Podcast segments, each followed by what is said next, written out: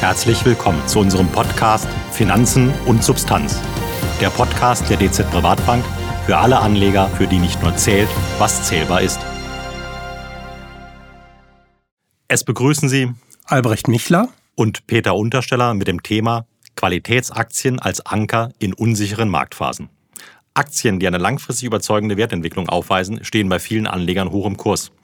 Der MSCI World Quality Index, der die Wertentwicklung sogenannter Qualitätsaktien abbildet, weist seit Anfang 2013 ein jährliches Durchschnittsplus auf Euro-Basis von fast 18 Prozent auf. Verglichen damit konnte der MSCI World Index im Schnitt nur etwas mehr als 14 Prozent zulegen. Qualitätsaktien stehen zudem im Ruf, dass sie insbesondere in unsicheren Marktphasen und bei Kurskorrekturen die Verluste begrenzen können. Wenn die Vorteile scheinbar so eindeutig auf der Hand liegen, stellt sich natürlich die Frage, ob man sich nicht auf derartige Titel im Portfolio konzentrieren sollte und wie man solche Qualitätstitel am besten aus dem bestehenden Anlageuniversum selektiert. In der Tat lassen sich äh, für diesen Zeitraum äh, Vorsprünge von äh, mehr als 330 Basispunkte bei der Wertentwicklung von Qualitätsaktien gegenüber dem breiten Markt identifizieren. Nimmt man allerdings kürzere Phasen, sind die Unterschiede zum breiten Markt teilweise geringer. In wenigen Fällen, beispielsweise im Jahr 2016, performten die Qualitätstitel mit ca. 8,3 Prozent, sogar schwächer als der breite Markt mit 11,4 Prozent oder der Value-Bereich mit 16,6 Prozent. Also im Ergebnis handelt es sich nicht um einen Selbstläufer, den man mehr oder minder unkontrolliert nutzen kann, auch wenn in vielen Jahren die Vorteile offensichtlich sind. Dennoch spricht dies natürlich dafür, dass man sich dem Thema Qualitätsaktien intensiver widmen sollte. Vor diesem Hintergrund ist es natürlich spannend, zunächst einmal festzustellen, woran man derartige Aktien eigentlich erkennt bzw. identifiziert, wenn man sich nicht nur allein auf entsprechende Indizes verlassen möchte. Bislang gibt es äh, immer noch äh, wenig Konsens, was den Faktor Qualität äh, eigentlich ausmacht was ihn von anderen äh, bekannten Risikofaktoren, insbesondere Kapitalisierung, Momentum, Volatilität oder Value, unterscheidet. Einige Experten beschränken ihre Definition von Qualität auf eine einzige Kennzahl und betrachten Qualität und Rentabilität als verwandte Konzepte. Andere hingegen sind der Meinung, dass Qualität in verschiedenen Formen auftreten kann und kompatible, wenn auch nicht miteinander verbundene Merkmale wie die Fähigkeit zur Erzeugung von Cashflows, Gewinnwachstum, Gewinnstabilität sowie die Effizienz des Managements umfassen sollte. Wie können wir dann das Thema letztendlich aus Sicht unseres Portfolio-Managements sinnvoll fassen? Unabhängig vom gewählten Ansatz sollte das Ziel eines jeden Qualitätsmaßstabs darin bestehen, die künftige Rentabilität eines Unternehmens und die Risikoquellen, denen es am stärksten ausgesetzt ist, besser einschätzen zu können. Im Großen und Ganzen weisen qualitativ hochwertige Unternehmen ähnliche Merkmale auf. Sie streben nach höheren Erträgen und liquiden Mitteln und verzeichnen ein stabileres Wachstum als durchschnittliche Unternehmen. Ebenso wichtig ist, dass die Unternehmen eine konservative, aber effektive Kapitalstruktur anstreben, die ihnen Wachstum ermöglicht. Und schließlich werden diese Unternehmen von einem Management geführt, das bei der Verwaltung des Unternehmens umsichtig agiert.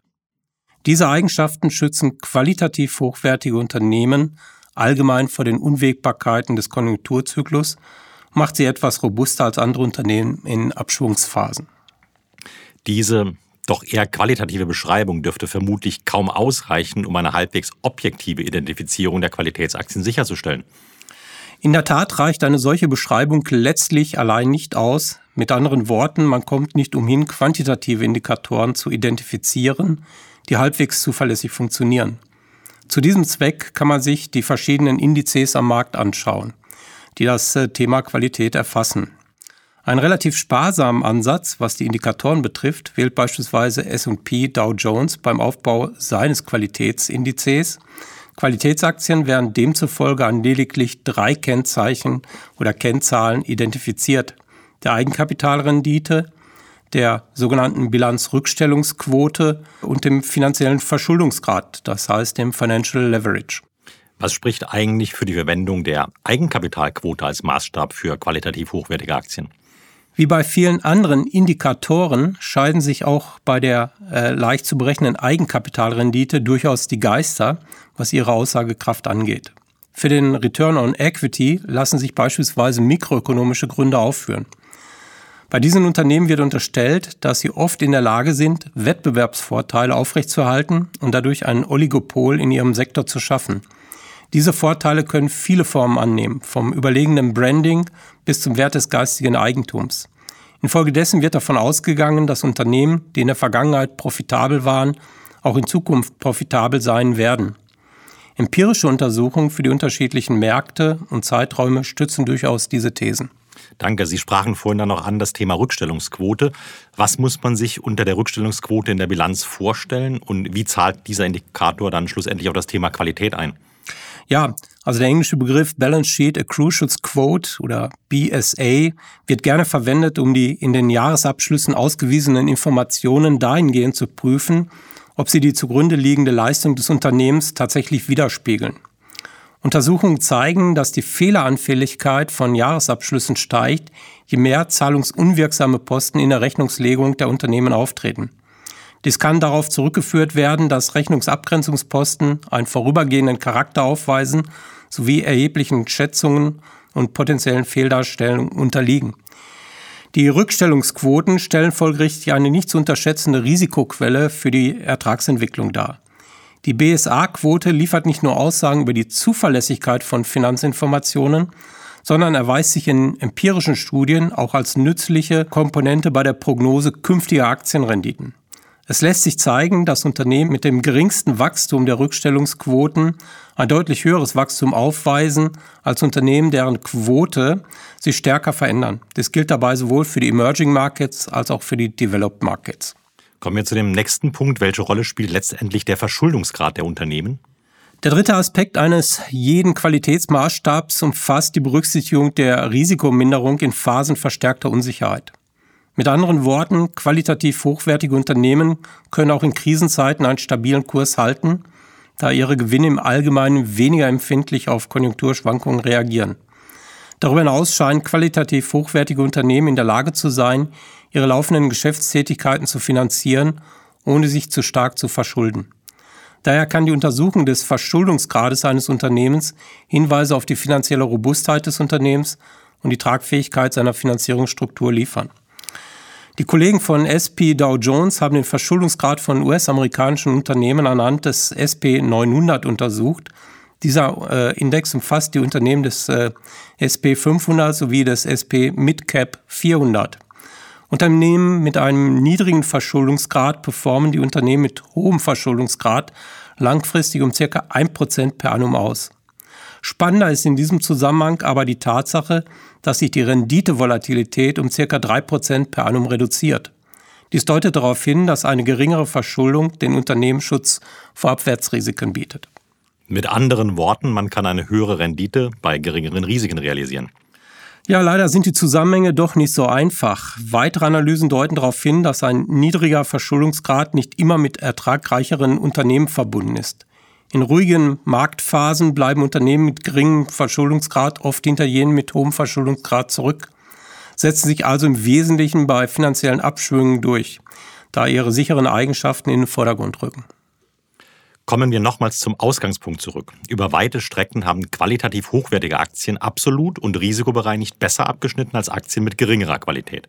Mit anderen Worten, die Anleger konnten scheinbar eine Prämie für Einnahmen, die üblicherweise nur gezahlt wird, wenn es auch Risiken gibt, oder sehen wir hier tatsächlich mal ein Free Lunch in the Market?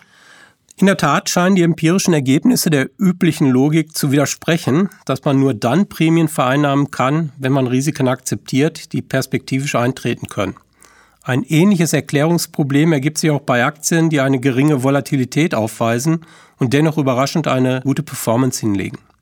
Einige Forscher vertreten die These, dass der Grund für die gute Performance von Aktien mit hoher Qualität darin liegt, dass die Anleger auf der Suche nach lotterieähnlichen Gewinnen die Preise von Aktien mit niedriger Qualität, hohem Risiko über ihren fundamentalen Wert hinaus in die Höhe treiben, während Aktien mit hoher Qualität und geringem Risiko vernachlässigt werden. Wenn ich es richtig verstanden habe, lässt sich die gute Performance der Qualitätsaktien weltweit beobachten. Gibt es dennoch Unterschiede zwischen einzelnen Ländern? In einer Studie äh, sind die Kollegen von SP Dow Jones für einen Zeitraum von circa 15 Jahren zu dem Ergebnis gekommen, dass die Qualitätsindizes regionenübergreifend eine bessere Performance als die breiten Indizes hingelegt haben. Dabei konnten die Qualitätsindizes ihre Benchmark am stärksten in den USA und am wenigsten in Japan übertreffen.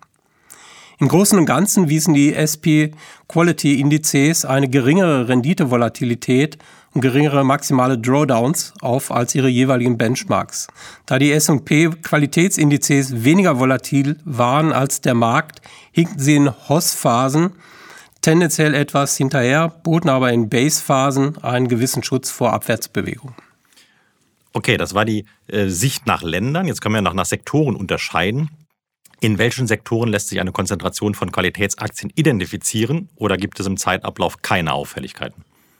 Da die Qualitätsmaßstäbe in den Sektoren je nach Marktzyklus variieren, verändert sich auch äh, die Sektorenzusammensetzung im Laufe der Zeit. Nimmt man beispielsweise den SP Quality Global Large Midcap Index, so zeigt sich im Zeitablauf eine gewisse Neigung zu den Sektoren Gesundheitswesen, Basiskonsum, Energie und Informationstechnologie, der prozentuale Anteil der Versorgungs- und Telekommunikationsunternehmen bleibt insgesamt klein.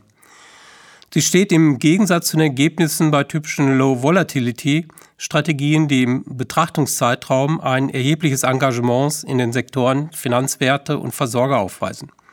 Festzuhalten bleibt auch, dass die Sektoraufteilung zwischen den Märkten, also beispielsweise den Märkten der Schwellenländer und der entwickelten Länder, deutliche Unterschiede aufweisen können. Festzuhalten bleibt ferner, dass die Überrendite der Quality-Indizes im Vergleich zu den Benchmarks sicherlich zu einem gewissen Teil auch aus den sektoralen Schwerpunkten resultieren, die Überrenditen allerdings nicht allein über die Sektoren erklärt werden können.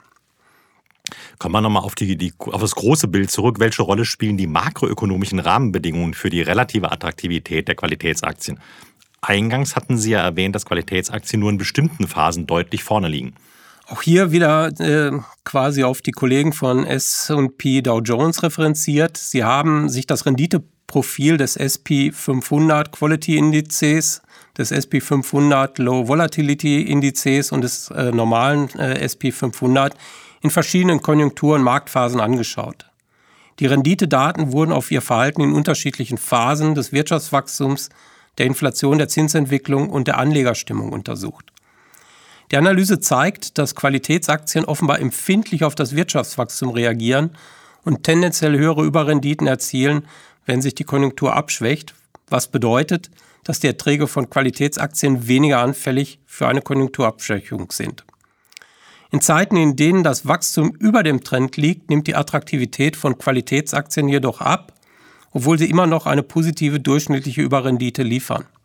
Dies steht im deutlichen Gegensatz zum Low Volatility Index, der in diesem Szenario hinter dem SP 500 zurückbleibt.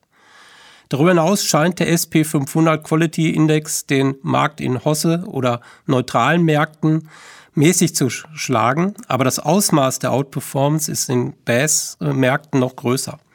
Dies unterscheidet ihn in gewisser Weise vom Low Volatility Index, der den Markt nur bei negativer Marktstimmung zu übertreffen scheint. Die Ergebnisse für die Inflation und die Zinssätze sind hingegen nicht eindeutig. Im Vergleich zum SP 500 weist die Strategie keine spezifischen Reaktionen, beispielsweise bei Veränderung der Ölpreise, unerwarteter Inflation, Änderungen in der Steilheit der Zinsstrukturkurve oder Anpassung des US-Dollar-Wechselkurses auf.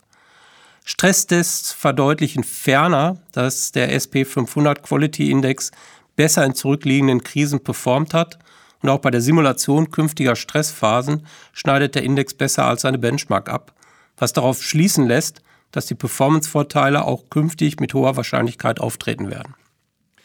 Auf welche Risikofaktoren reagieren die Qualitätsaktien letztlich besonders stark? Die Attributionsanalyse zeigt für den SP 500 Quality Index deutlich auf, dass eine geringere Gewinnvolatilität, ein höheres EPS-Wachstum und eine günstigere Verschuldungsstruktur die wesentlichen Faktoren für die Wertentwicklung gegenüber der Benchmark darstellen.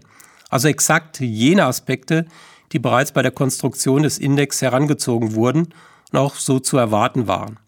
Als weiterer Faktor gesellt sich das Kurs-Buch-Verhältnis dazu. Alle anderen Faktoren spielen im Zeitablauf eine untergeordnete Rolle.